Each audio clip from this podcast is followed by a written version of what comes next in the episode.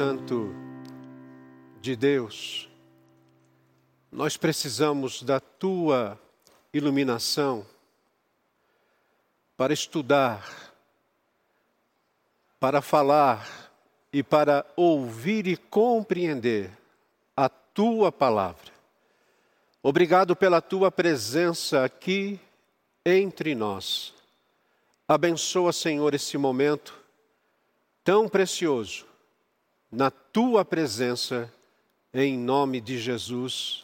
Amém.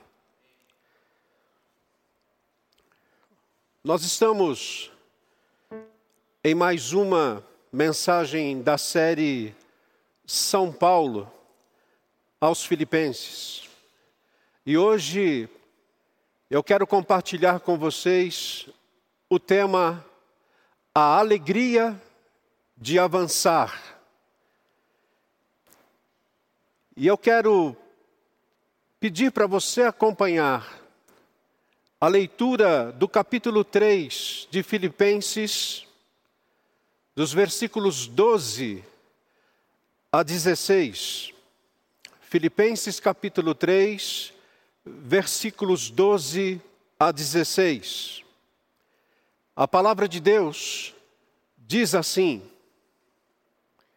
Não que eu o tenha já recebido, ou tenha já obtido a perfeição, mas prossigo para conquistar aquilo para o que também fui conquistado por Cristo Jesus.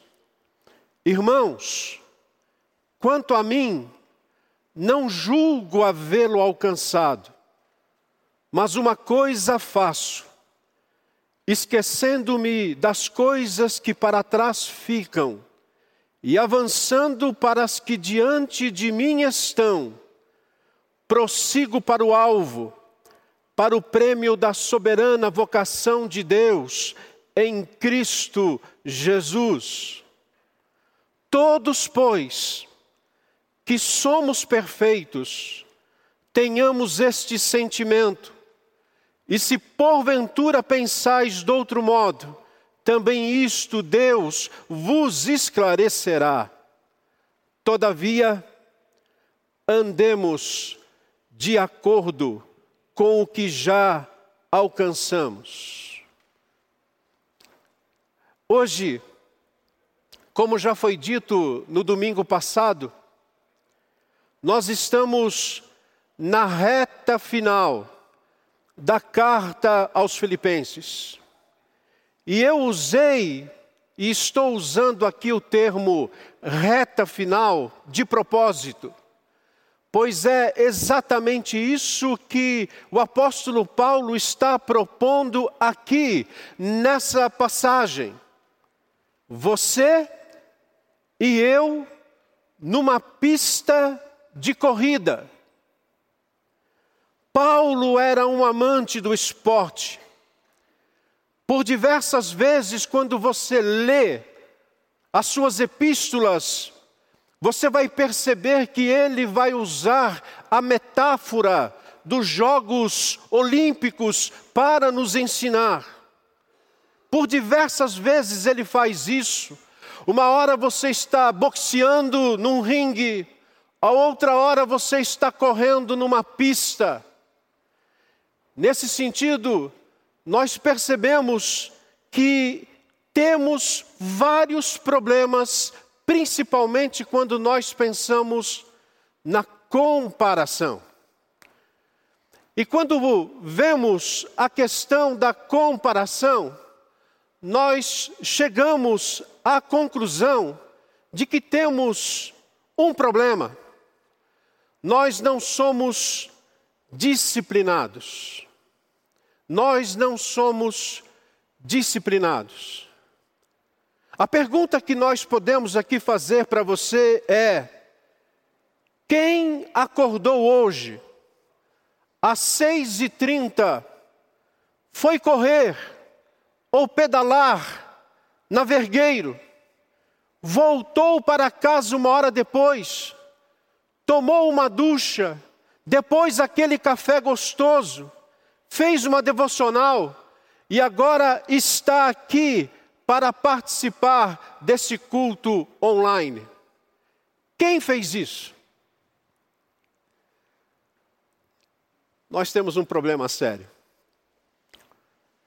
Muitas vezes nós não somos tão disciplinados assim. E você talvez diria para mim, mas pastor, hoje é domingo, é dia do Senhor, e eu e eu não faço isso. Dia do Senhor é o dia do Senhor e eu prefiro não fazer essas coisas, ok? Que dia então você faz isso? É, eu estou dizendo isso porque, por vezes, nós temos a, a, destacar mais na vida aquilo que nós chamamos de vida espiritual, em detrimento àquilo que seria a vida do dia a dia, o nosso físico, o nosso preparo, aquilo que devemos cuidar, inclusive, que é do nosso próprio corpo. Mas a proposta de Paulo aqui, sem dúvida alguma, é essa: avançar. E existe uma alegria quando nós avançamos espiritualmente, fisicamente. Não separe essas coisas, pelo menos por enquanto. E por que, que eu estou dizendo isso? Porque depois de mostrar o seu currículo e reconhecer o grande acontecimento da graça de Deus na sua vida, que foi a justificação, visto no domingo passado, capítulo 3, versículos 1 a 11, o apóstolo Paulo, agora, ele passa a viver o maior desejo da sua vida. Repito, ele passa a viver agora o maior desejo da sua vida. E o maior desejo da sua vida era conhecer a pessoa de Cristo, era conhecer o poder de Cristo, era conhecer a paixão de Cristo, era conhecer o louvor de Cristo. Aonde está isso? Está no capítulo 3, versículo 10, trabalhado na semana passada, no domingo, com o reverendo Gustavo. Assim, nós chegamos ao verso 12.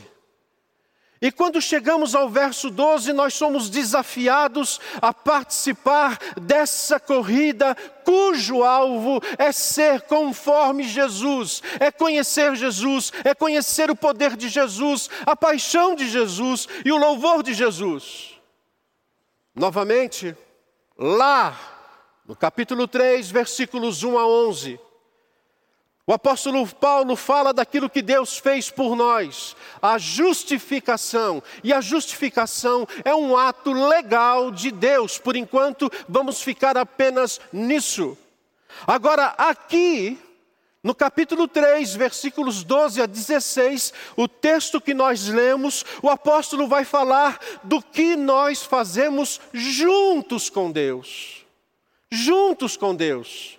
O nome disso santificação, um processo de crescimento e perfeição. Perfeição? É, me permitam por hora usar esta palavra, este termo, perfeição.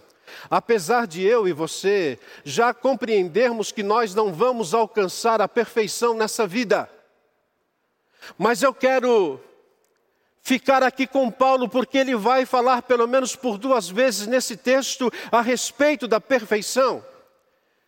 E a grande pergunta que nós fazemos é: se você quer viver uma vida cujo alvo é a perfeição, conforme o Senhor Jesus, e se você quer realmente ser como Ele, como Paulo quis, a primeira coisa que o apóstolo vai nos ensinar aqui é que você vai ter que desenvolver a disciplina do foco.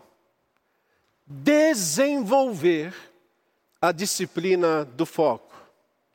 Veja o que Paulo diz no versículo 12: Não que eu o tenha já recebido. ou tenha já obtido a perfeição. Paulo está dizendo assim, gente, eu ainda não sou perfeito. Eu não obtive a perfeição. Eu ainda não recebi. Perceba como ele usa recebi como passivo e eu ainda não obti ativo. Quando Paulo escreve aos Filipenses, ele está escrevendo 30 anos após a sua conversão. Portanto, ele não era um discípulo de Cristo jovem, ele já tinha uma caminhada longa. E ele chega agora a reconhecer que ele tinha ainda coisas para avançar na sua vida, por isso que ele nos ensina a necessidade de obter toda a concentração possível, ter o foco como um atleta que se prepara para a corrida. Nós conseguimos compreender isso, por exemplo, quando vamos para Hebreus capítulo 12 e o autor aos Hebreus, no capítulo 12, versículos 1 e 2, ele afirma: livremo-nos de tudo o que nos atrapalha e do pecado que nos envolve. E corramos, novamente aqui, aquela linguagem da pista, dos jogos de corrida, e corramos com perseverança a corrida que nos é proposta, tendo os olhos fitos em Jesus, o Autor e o Consumador da nossa fé. O que que Paulo e o autor da carta aos Hebreus está querendo nos ensinar? É que ninguém progride na vida cristã sem um senso de insatisfação. Se eu não for insatisfeito comigo mesmo, eu não vou progredir. E Paulo expressa o sentimento de que havia em sua vida muita imperfeição ainda, quem sabe a ser corrigida. Ele sabia que podia conhecer mais de Cristo, por isso que é impossível viver o cristianismo sem a convicção do pecado. É, é, impossível para uma pessoa verdadeiramente convertida, uma pessoa que reconhece e compreende aquilo que Cristo fez naquela cruz, é impossível ela viver satisfeita com uma vida onde o pecado está presente. É por conta disso que por vezes você vai encontrar pessoas com lágrimas por não conseguirem por perceberem que estão longe da linha de chegada e não conseguem progredir, falta-lhes foco, elas não conseguem entender. E nós precisamos aprender na vida que as lágrimas fazem parte da vida na graça. Isto porque o cristão sabe que foi conquistado pelo amor divino e foi conquistado pelo amor de Cristo, não somente para ser perdoado, mas para ser santo. Às vezes nós precisamos tomar muito cuidado com a teologia que nós cremos, por sermos reformados. Uma vez salvo, sempre salvo. Passaporte está garantido. Ok, essa é uma grande verdade que nós compreendemos e que nós assinamos embaixo. Mas é triste quando você perceber que uma pessoa vive essa verdade, tão apenas essa verdade, e não progride, não avança, não vive uma vida com foco. Saiba disso, portanto, a graça de Deus, ela pode habitar em meio à nossa imperfeição. O apóstolo Paulo admite que a justificação que foi vista no domingo passado não produz imediatamente homens e mulheres perfeitamente santos. Não é porque você foi salvo, tenha consciência da sua salvação, que imediatamente você é um santo. Não, não é assim. E nós vamos compreender isso hoje estudando esse, esse texto. Por quê? Porque é um paradoxo, sim. É um paradoxo que, de um lado, nós temos a justificação, que leva o crente a aceitar que é aceito por Jesus sem qualquer mérito. E por outro lado, nós temos o chamado à santificação que leva o crente a não aceitar a vida que leva. É um paradoxo. E nós não podemos aceitar mesmo, por isso nós precisamos de foco, lembrando sempre que a graça de Deus que nos justifica é a mesma que nos santifica. Eu sei que talvez você esteja um pouco confuso aí, se você não é, acompanhou a mensagem de domingo passado, quando a gente fala a respeito de justificação. Mas eu tenho aqui ainda alguns momentos para poder é, tornar isso mais claro para você, porque isso foi mostrado no domingo passado. E se nós estamos desenvolvendo a nossa salvação com foco, existe um segundo ensino aqui na proposta que Paulo faz nesse texto. Desenvolva a disciplina do esquecimento. Quando você tem foco, você vai ter que esquecer algumas coisas na sua vida. E mais uma vez, o apóstolo vai mencionar a realidade da sua imperfeição. No versículo 13 ele afirma: Irmãos, quanto a mim, eu não julgo havê-lo alcançado.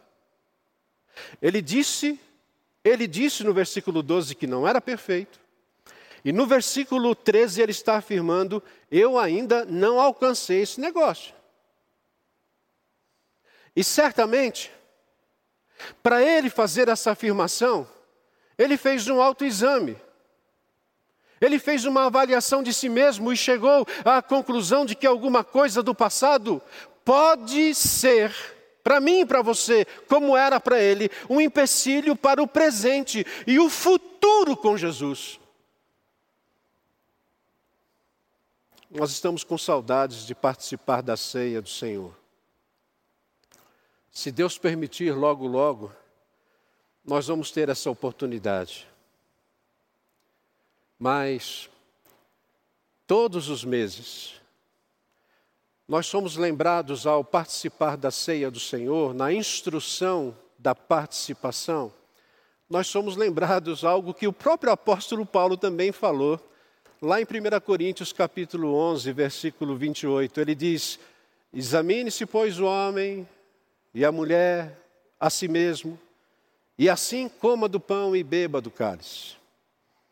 Perceba, quando eu uso o termo autoexame em Filipenses, eu estou tentando entender Paulo naquilo que ele escreve nas suas cartas. O problema é que muitas pessoas só vão fazer esse autoexame no dia da ceia. E algumas, erroneamente, erroneamente, elas vão chegar à conclusão de que tem muitas coisas que estão atrapalhando na hora da ceia. Elas começam a perceber o seu passado, o seu presente, os pecados, e elas não participam, o que é pior. Porque o apóstolo Paulo diz: examine-se, pois, o homem e a mulher a si mesmo, e assim coma. Em outras palavras, não perca esse benefício da graça do Senhor. Viva uma vida avançando, porque se você não participar, você vai perder ainda mais. Não que você então faz ali um parênteses, toma a ceia, aquele momento gostoso de santidade, e quando termina o culto, você fecha o parênteses e começa a voltar a tudo que você fazia. Não é essa a proposta. Ao sermos instruídos, o apóstolo Paulo está tentando ensinar para você e para mim que, a despeito de tudo, uma decisão precisa ser tomada. E ele ensina isso na continuação do versículo 13: Uma coisa faço uma coisa eu faço, esquecendo-me das coisas que para trás ficam, esquecendo-me das coisas que para trás ficam. O que é que fica para trás? O que é que tanto te incomoda hoje? O que é que, quando você fecha ou tenta fechar os olhos para dormir, vem à sua mente? E que você percebe que está atrapalhando tanto o seu presente como vai atrapalhar o seu futuro? O que tem atrapalhado a sua vida cristã, a sua vida como discípulo ou uma discípula de Cristo? O que tem incomodado o seu coração? É justamente isso que o apóstolo Paulo está tentando mostrar para mim e para você. Talvez seja a lembrança de algo que fizemos, já nos arrependemos, mas ainda atrapalham a nossa santificação, porque nós não conseguimos nos livrar, nós não conseguimos acertar. E a palavra de Deus sempre vai nos confrontar, a sua vida sempre vai de encontro com aquilo. Meu Deus, eu não esqueço disso. Calvino já nos ensinava e dizia que o coração é uma fábrica de ídolos. Existem coisas que, que se transformaram em ídolos em nossas vidas, e o tempo passa, você entende aquilo que Jesus fez naquela cruz, você entende a sua justificação, você entende a sua salvação, mas você não consegue se livrar desses ídolos que precisam ser substituídos ou precisam ser esquecidos. Antes de tentar mostrar isso para você, eu diria: existem coisas que nós não devemos esquecer. Preste atenção. Eu estou aqui dizendo que existem situações e coisas que precisamos esquecer e existem aquelas que nós não devemos esquecer. Por exemplo, nós não devemos esquecer a bondade de Deus em perseverar e nos alcançar. Porque Deus veio a nós bem antes, bem antes da nossa conversão. A bondade de Deus, apesar de nós, ela estava nos perseguindo até o dia que ela nos encontrou. Nós não devemos esquecer jamais o amor, o amor de Deus em nos preservar até o fim. Que fim? Depois você vai compreender esse até o fim. Nós não podemos esquecer a família onde nós nascemos. Porque existem algumas pessoas que, a partir do momento que conhecem a Jesus, e a sua família não teve ainda esse privilégio, ela simplesmente seguindo um ou outro versículo da Bíblia, inclusive dito pelo próprio Jesus: quem não deixar a sua família por amor a mim, e, e, e sem entender o contexto, acaba simplesmente esquecendo a própria família, e a Bíblia não trata das, dessa situação dessa forma. Deixa eu dar um exemplo para vocês. Certa vez eu estava pregando em Campinas, e quando terminou o culto, um homem veio ao meu encontro e ele queria que eu orasse com ele. E é interessante que lá em Campinas a igreja também era uma igreja grande. Então as pessoas vinham, iam e por vezes nós não conhecíamos a todos, bem parecido com aqui. Mas uma coisa me chamava a atenção naquele, naquele homem, porque domingo após domingo, domingo após domingo, eu percebia que a fileira de cadeiras lá eram cadeiras estofadas, boas. Domingo após domingo, as cadeiras da fileira dele eram todas preenchidas com pessoas que ele trazia. Ele estava há pouco tempo na igreja. E naquele, naquele culto em especial, ele veio e disse para mim assim: Eu quero a sua oração e eu quero também um tempo da sua semana para nós conversarmos. E eu falei: qual o motivo da oração que você pede para mim? E ele disse: eu estou conhecendo aqui o Evangelho. E o Evangelho está transformando a minha vida e está ao mesmo tempo transtornando a minha vida. E eu preciso que você me ajude. E essa é a função pastoral. Eu orei por ele, E no dia marcado ele veio até, até a sala onde eu ficava, entrou, e ali eu comecei a conversar com ele. E a primeira coisa que eu fiz questão de dizer para ele foi: Olha, antes de mais nada, uma coisa que me chama a atenção é que todos os domingos você traz bastante gente para a igreja. E ele falou assim: aqui que está o meu grande problema. Pastor, eu estou no meu terceiro casamento.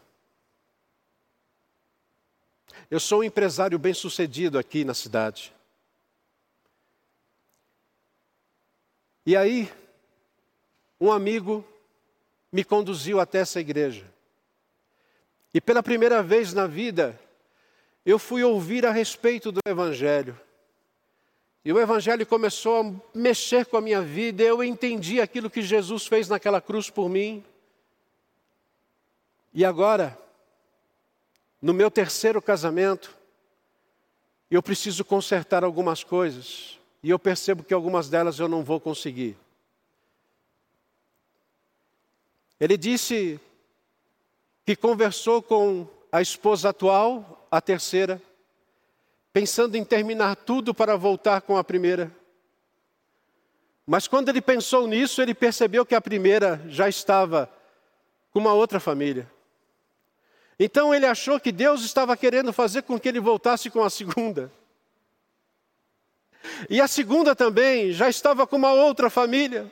E eu disse para ele assim, rapaz, o que está sobrando? Ele falou assim: está sobrando a minha terceira? Parece cômico. Mas sabe uma coisa que ele disse para mim e que eu não vou esquecer jamais? Como eu não posso voltar atrás. Eu estou trazendo as minhas ex-famílias para ouvir do Evangelho aqui porque eu quero que aquilo que aconteceu ao meu coração também aconteça ao coração dos meus filhos, das minhas ex-esposas. E eu quero dizer para vocês que ele tinha muitos filhos.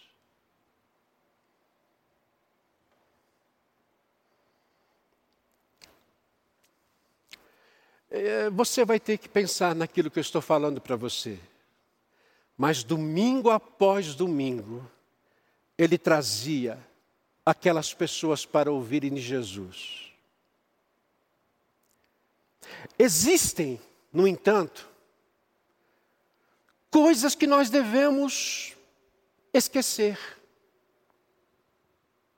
Por exemplo, a religião sem Cristo. Porque a religião, se eu posso dizer assim, eu não gosto muito desse termo religião, religiosidade. Mas a religião que esse meu amigo agora estava é, ouvindo, estava levando ele não uma religiosidade vazia, mas uma religiosidade com Cristo. O problema é que muitos vivem uma religião sem Cristo.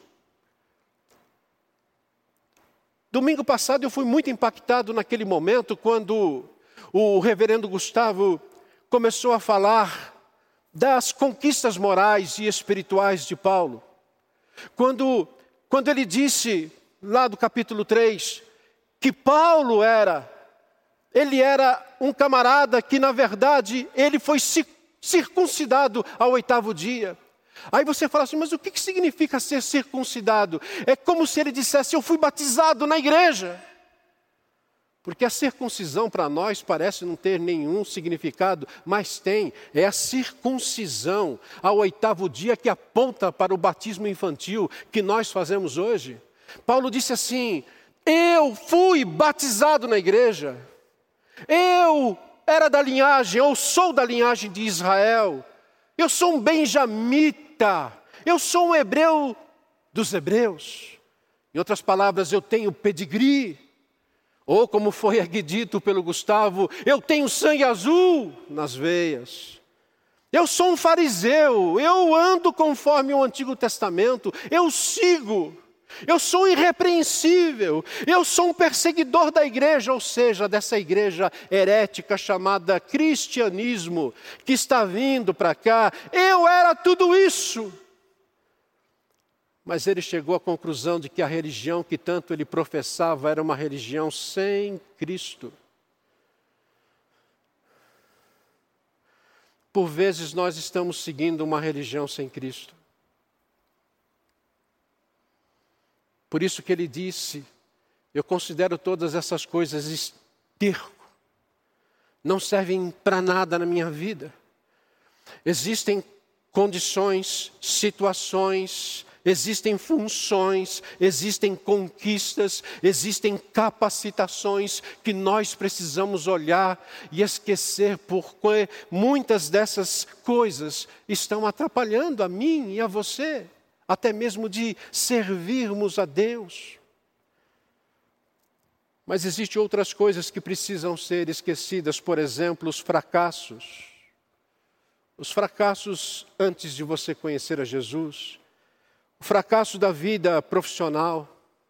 Ah, eu sou um fracassado profissionalmente falando. Eu fiz a faculdade errada, agora não dá mais tempo de voltar atrás. Ah, eu sou um fracassado como pai, eu sou um fracassado como mãe, eu sou um fracassado como marido, como esposa, como filho. E esses fracassos, eles começam a fazer parte do nosso presente e vão atrapalhando o nosso avanço. E a sua vida, que deveria ser um avanço com alegria, se torna uma estagnação para a tristeza e com a tristeza. Foi o apóstolo Paulo também quem disse: aquele que está em Cristo é nova criatura. As coisas antigas já passaram, eis que se fizeram novas.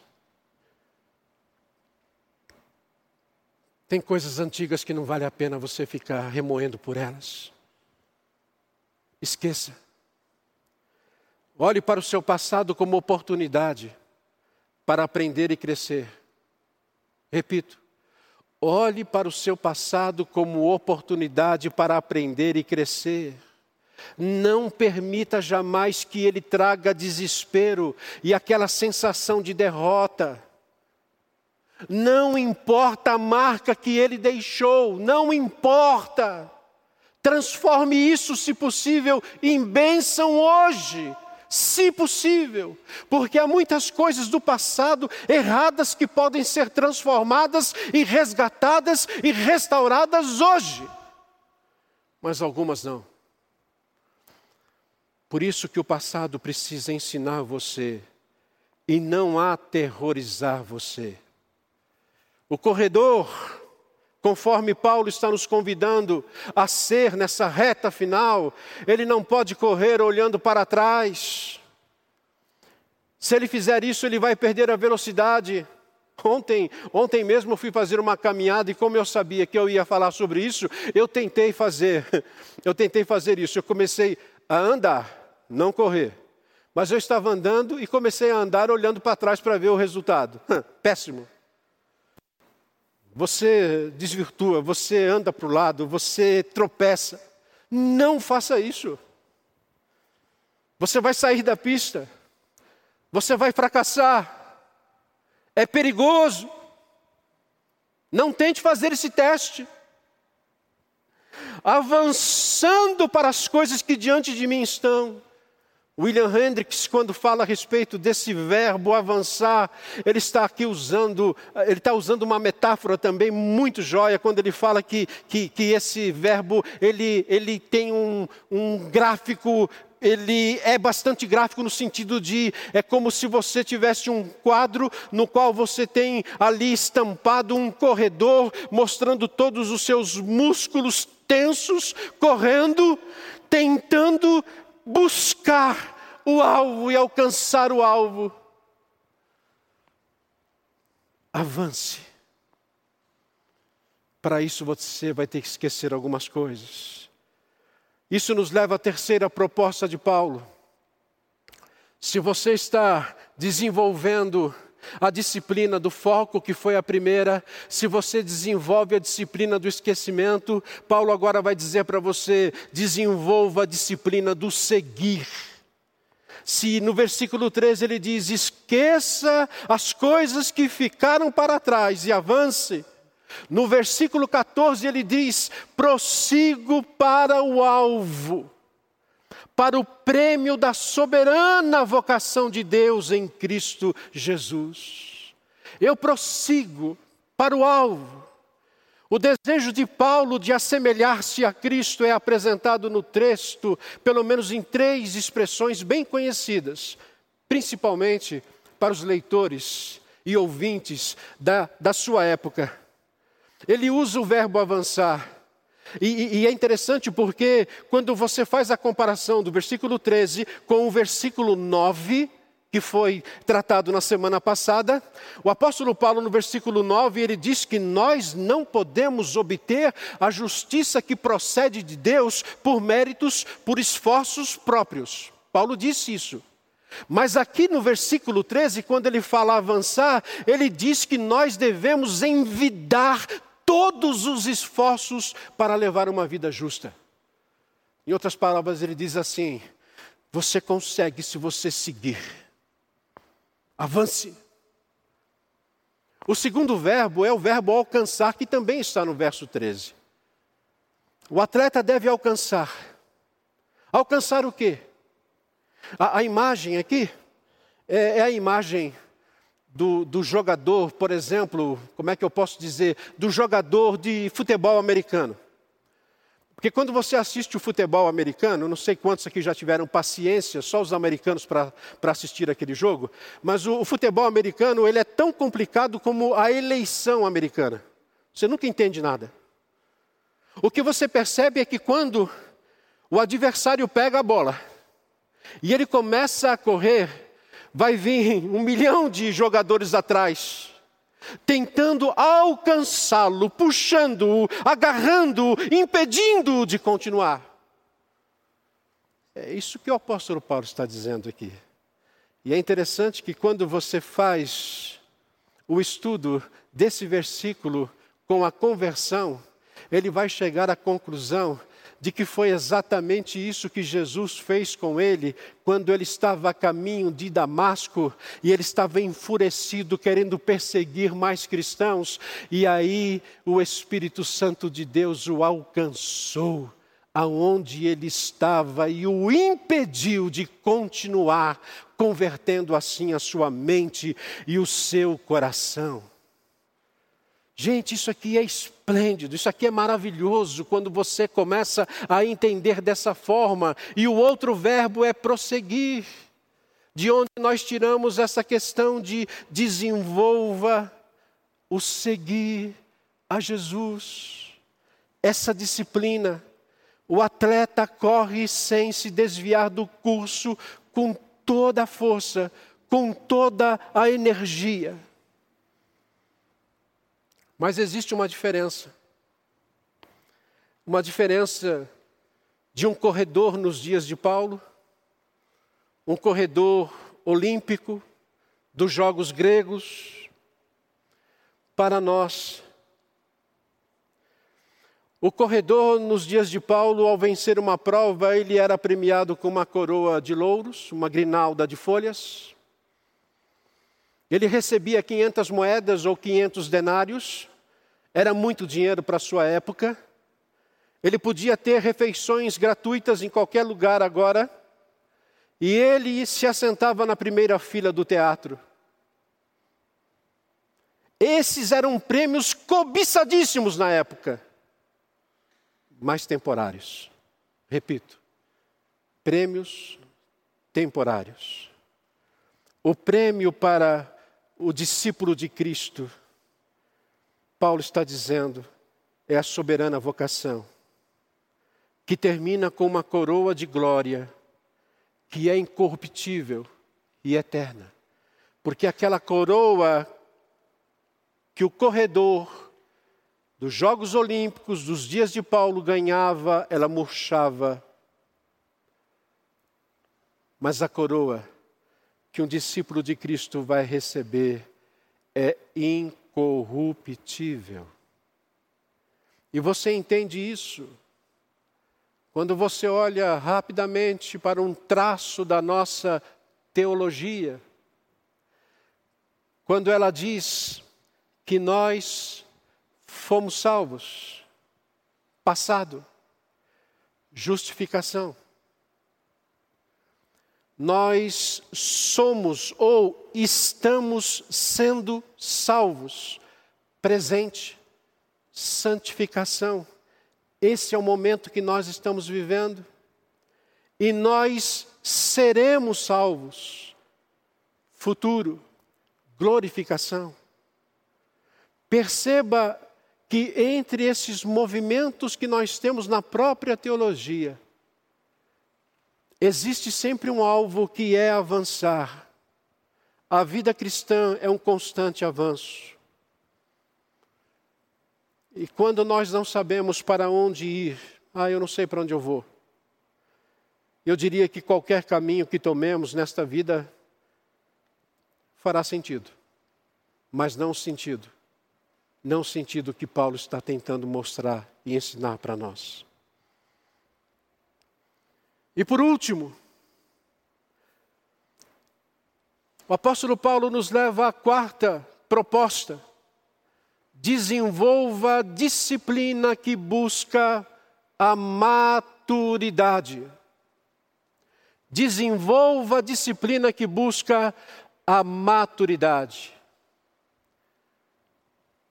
Todos, pois, versículo 15, que somos perfeitos, tenhamos este sentimento, esse sentimento de perfeição, é isso que Paulo está dizendo.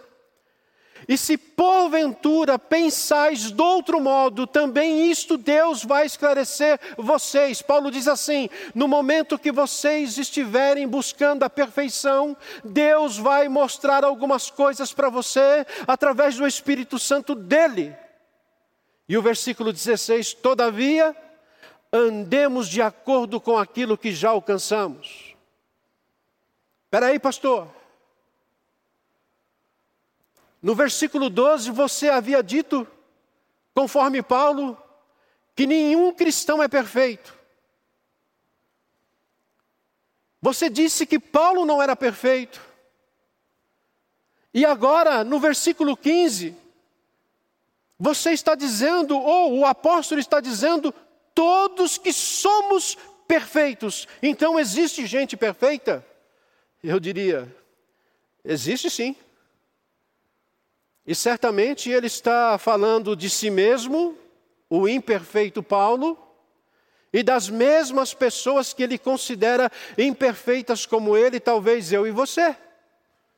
E onde está aqui a diferença? A diferença está nas palavras, nos termos, na teologia.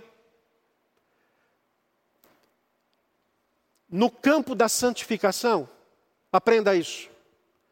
No campo da santificação, nenhum crente é perfeito. Nenhum, nem Paulo, nem Calvino, nem Lutero, ninguém. Mas todos os crentes são perfeitos no campo da justificação. E eu explico. A santificação tem os seus degraus, ou os seus graus de perfeição. É por isso que quando a gente ensina a respeito da santificação, nós sempre ensinamos mostrando talvez uma escada no qual, na qual as pessoas podem subir os degraus. Existem aqueles que na santificação estão no primeiro degrau, no segundo, outros estão no terceiro, outros estão lá bem alto. Isso vai variar de pessoa para pessoa. Existem pessoas que estão num grau muito mais acima. No entanto, quando você pensa na justificação, não, ninguém é mais justificado do que o outro. Eu não sou mais justificado do que você, e você não é mais justificado do que eu. Por quê? Porque o sacrifício perfeito de Cristo na cruz, ele foi suficiente para cobrir todas as nossas, todas as nossas imperfeições e iniquidades. É possível, portanto, que o apóstolo Paulo aqui esteja falando sobre crentes amadurecidos, crentes que haviam alcançado este nível de interesse pela santificação de suas vidas. E eu oro a Deus para que você seja esse crente que esteja crescendo, alcançando, avançando, prosseguindo para uma santificação. São pessoas que vivem num certo nível de maturidade, mas ainda assim continuam avançando e prosseguindo para o alvo, e o alvo é ser como Jesus conforme vão conhecendo a Jesus, conforme vão lendo a palavra de Jesus, conforme vão aprendendo com Jesus, eles vão praticando com Jesus e eles vão amadurecendo com Jesus. É por isso que Paulo diz no versículo 16: faça isso de acordo com aquilo que você já alcançou. Quantos versículos você já sabe de cor da Bíblia? Isso não vai importar quantos, mas aquilo que você já sabe, avance.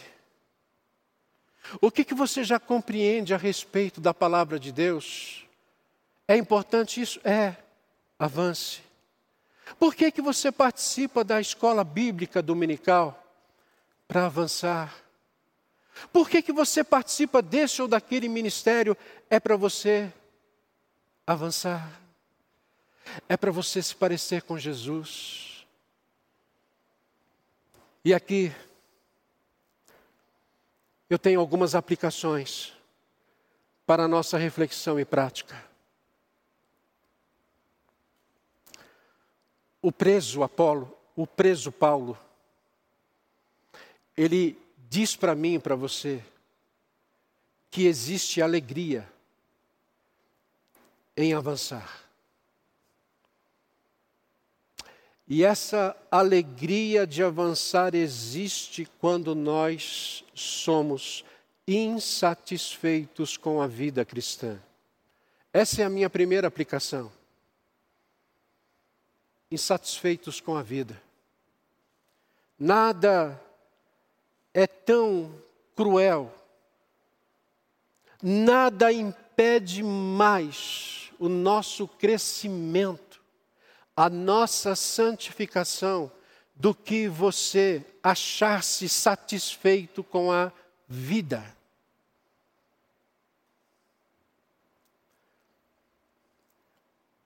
Avançar até o fim. O Evangelho não só nos lembra da nossa imperfeição, o Evangelho também nos transforma. A alegria de avançar existe, em segundo lugar, quando nós não caímos na armadilha de uma mudança imediata. Por favor, por que, que nós dizemos isso? Porque existem igrejas que pregam que a santificação é imediata e ela não é. A justificação é um ato de Deus. A justificação não descreve o modo como Deus regenera e muda interiormente uma pessoa. Eu não sei por que Ele me justificou, se eu não tenho mérito algum. Eu não sei. Mas a justificação é uma declaração legal na qual Deus perdoa a mim e a você de todos os nossos pecados, aceitando-nos com base naquilo que Jesus fez por nós. A santificação, porém, é uma obra contínua e progressiva em nossa vida. É um processo. A santificação é uma luta diária. E é uma bênção que sempre aumenta na vida do discípulo disciplinado. A alegria de avançar, ela existe quando nós fazemos o autoexame e praticamos as disciplinas espirituais para amadurecer. Aprenda com Paulo, faça um autoexame, examine-se a si mesmo. Examine-se a si mesmo. O autoexame nos ajuda a conhecer a nossa indisciplina e as coisas que precisamos deixar. Eu li uma afirmação do reverendo Augusto Nicodemos que diz assim: Nunca somos tão santos como poderíamos ser. Nunca. A maturidade cristã, a formação do caráter, a perseverança e o amor a Deus se desenvolvem ao longo da vida cristã. O tempo e as tribulações associadas às disciplinas espirituais amadurecem o cristão. Em outras palavras, não há substitutos. Nós precisamos reconhecer quem somos, nós precisamos reconhecer muitas coisas que precisam ser esquecidas, e aí então nós temos que ler a palavra, nós temos que orar, nós temos que meditar, nós temos que jejuar, nós temos que confessar pecados, nós temos que adorar, nós temos que cantar, nós temos que praticar a comunhão, nós temos que ser generosos e nós temos que servir. Avançar é uma alegria quando nós agimos como um atleta na administração da vida cristã. Administramos a vida como um atleta. E eu continuo: preguiçosos não avançam. O preguiçoso acorda tarde, o preguiçoso não gosta de exercício, o preguiçoso não faz devocional, o preguiçoso não vive para servir. Se essa era a sua vida, Paulo está dizendo: pare de olhar para trás, esqueça isso e viva uma vida nova. Corra, olha para frente, olhe para frente, não há tempo a perder. Aplique todas as suas energias, se é que você tem alguma. Mas aplique, use a determinação que você usa para outras coisas, para passar no concurso, para ganhar músculos na academia, para ficar bonito, para ganhar dinheiro. Use tudo isso para ser santo. E a alegria existe, e aqui eu termino, quando nós entendemos que Deus já começou uma obra em nós e Ele quer seguir até o fim conosco. Não, Ele não vai nos deixar sozinhos. Se Ele fez uma grande obra em nós, Ele quer continuar essa obra e Ele quer continuar conosco, comigo, com você. Eu estou falando de parceria. Eu estou falando se você já se encontra num estado realmente de graça, se você compreende que foi justificado, se você está em processo de amadurecimento, algo maravilhoso já aconteceu na sua vida. Então, mantenha firme este propósito. Deus chamou você para ser santo, como Cristo foi, antes de acordo com aquilo que você já alcançou. Não permita que nada nem ninguém tire você da verdade do Evangelho. E uma coisa eu sei: tenha certeza de que haverá alguém bem perto de você Jesus Cristo. Nós vamos cantar isso juntos, espero. E se você não conhece essa música, ouça, porque depois nós vamos orar com você. Mas tenha essa convicção que aquele que começou a boa obra em nós, ele vai terminar. E vai terminar conosco. Jesus Cristo está presente, tanto na justificação, como na santificação, como também na nossa glorificação.